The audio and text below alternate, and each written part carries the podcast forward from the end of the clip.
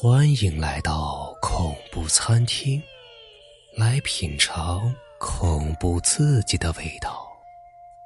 本节目由喜马拉雅独家播出。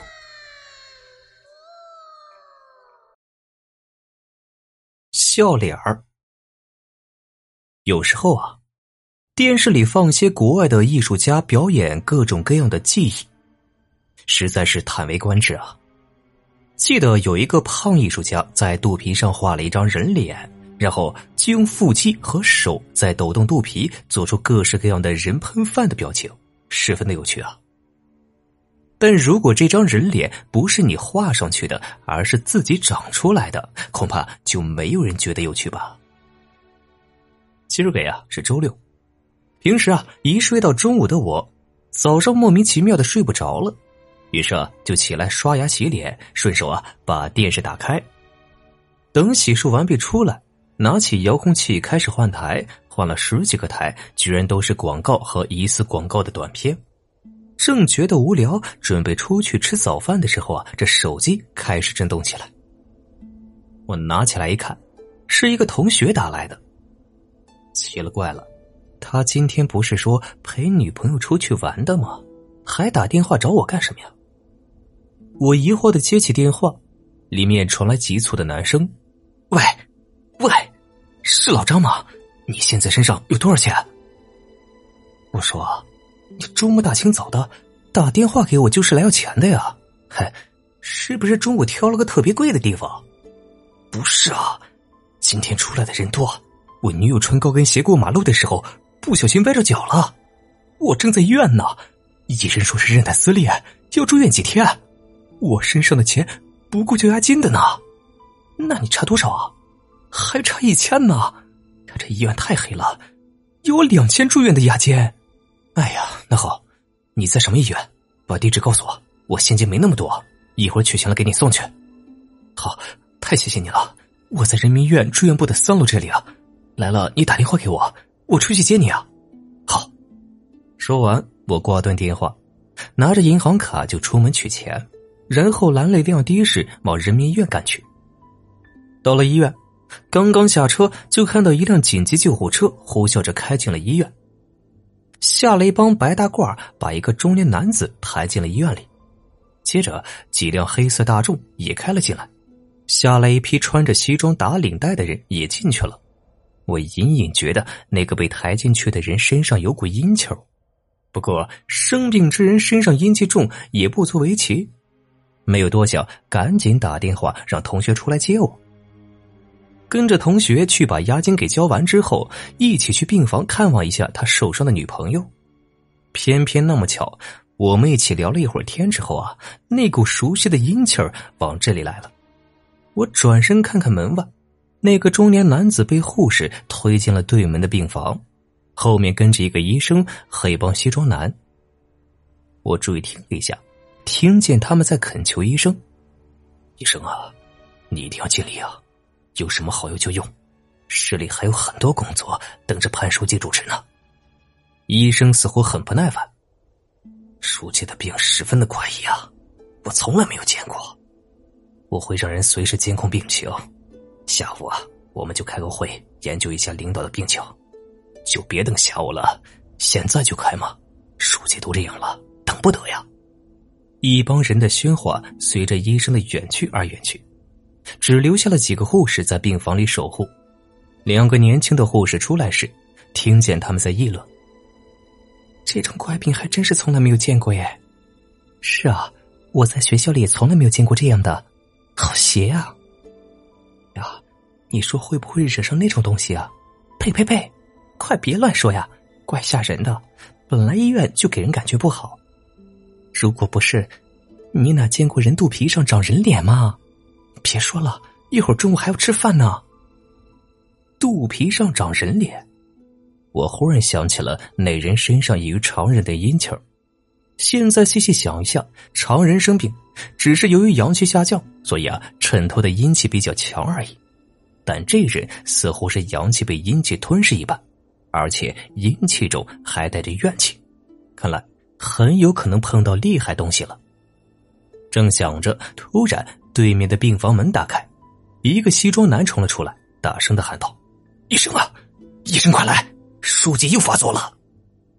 不一会儿，一帮人跑了过去，进到对面的病房，房间里瞬间塞满了人。我借口出去上卫生间，离开了同学，悄悄的进了对面的病房。只见那中年男子发福的肚皮露在外面，上面真的长出了一张模糊的人脸，而且眼睛、鼻子、耳朵、嘴七孔俱全。此时七孔正在往外流着血，医生正在取出输液瓶，换上鞋带，而护士们在擦拭着肚皮上流下的鲜血。并且用医用的棉花堵住了人脸的七孔。这样摆弄一番，血渐渐不流了，七孔上结出了红色的痂。此时，人脸发生了一些细微的变化，那张嘴咧得更大了，看上去仿佛在笑呢。有问题！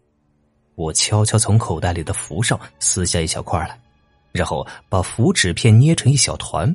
用手指弹到了那张微笑的嘴里，那张脸突然又喷出一大口鲜血，果然是有些脏东西在作祟呀！得找个时间来收了他，不任其妄为。我告别同学，回去准备行头，晚上来收了这东西。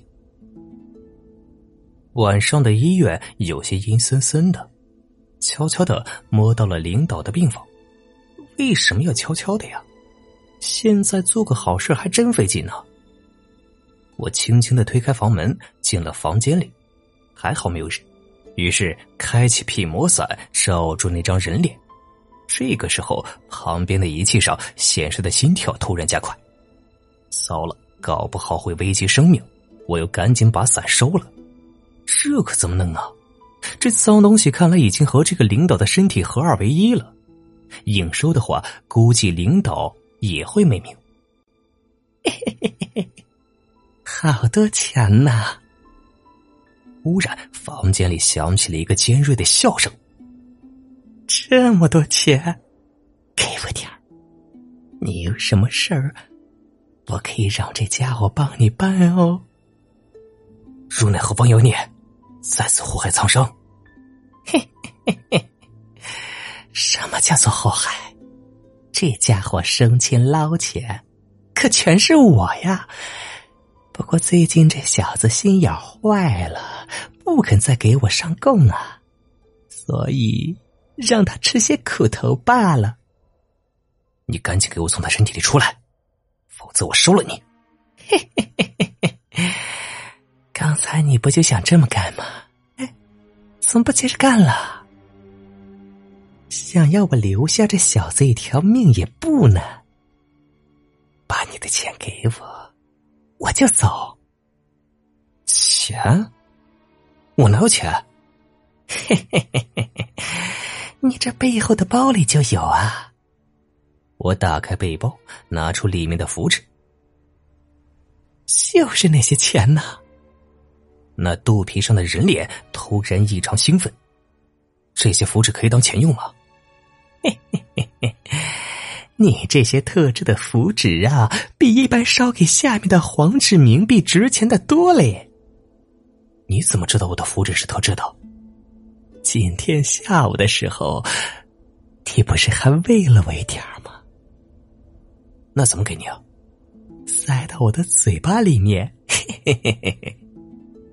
我就把那套符纸塞进人脸的嘴中，那张嘴把符纸吞了下去。然后人脸渐渐消失。突然，领导的嘴巴突然张开，一团妖气喷涌而出，接着一声怪叫：“，有钱了，有钱了！牛头马面要听我的话了！嘿嘿嘿嘿嘿，你这铜臭怪，岂能再容你去害别人？”我立马撑开了辟魔伞，一面念咒，一面将手中的伞柄旋转起来。飞出身体的妖气全部被吸附在伞中，我把伞一收，拿出桃木剑刺进伞内，念了一句：“急急逐律令，！”还在伞内挣扎的铜锈怪化作一阵臭气散开了。铜锈怪乃是集结了众多贪念极重之人死后留下的魂魄而成，专门喜好食用各种黄白之物。只不过没想到的是啊，有人居然愿意让这妖物附体来捞钱。看来啊，这个领导的贪欲尤胜于铜锈怪呀。果然，第二天的新闻报道了领导住院这件事情，但是过程变成了领导过于操心，倒在了工作岗位上，经医院抢救，终于康复。不过没多久啊，就听说该领导被双规了。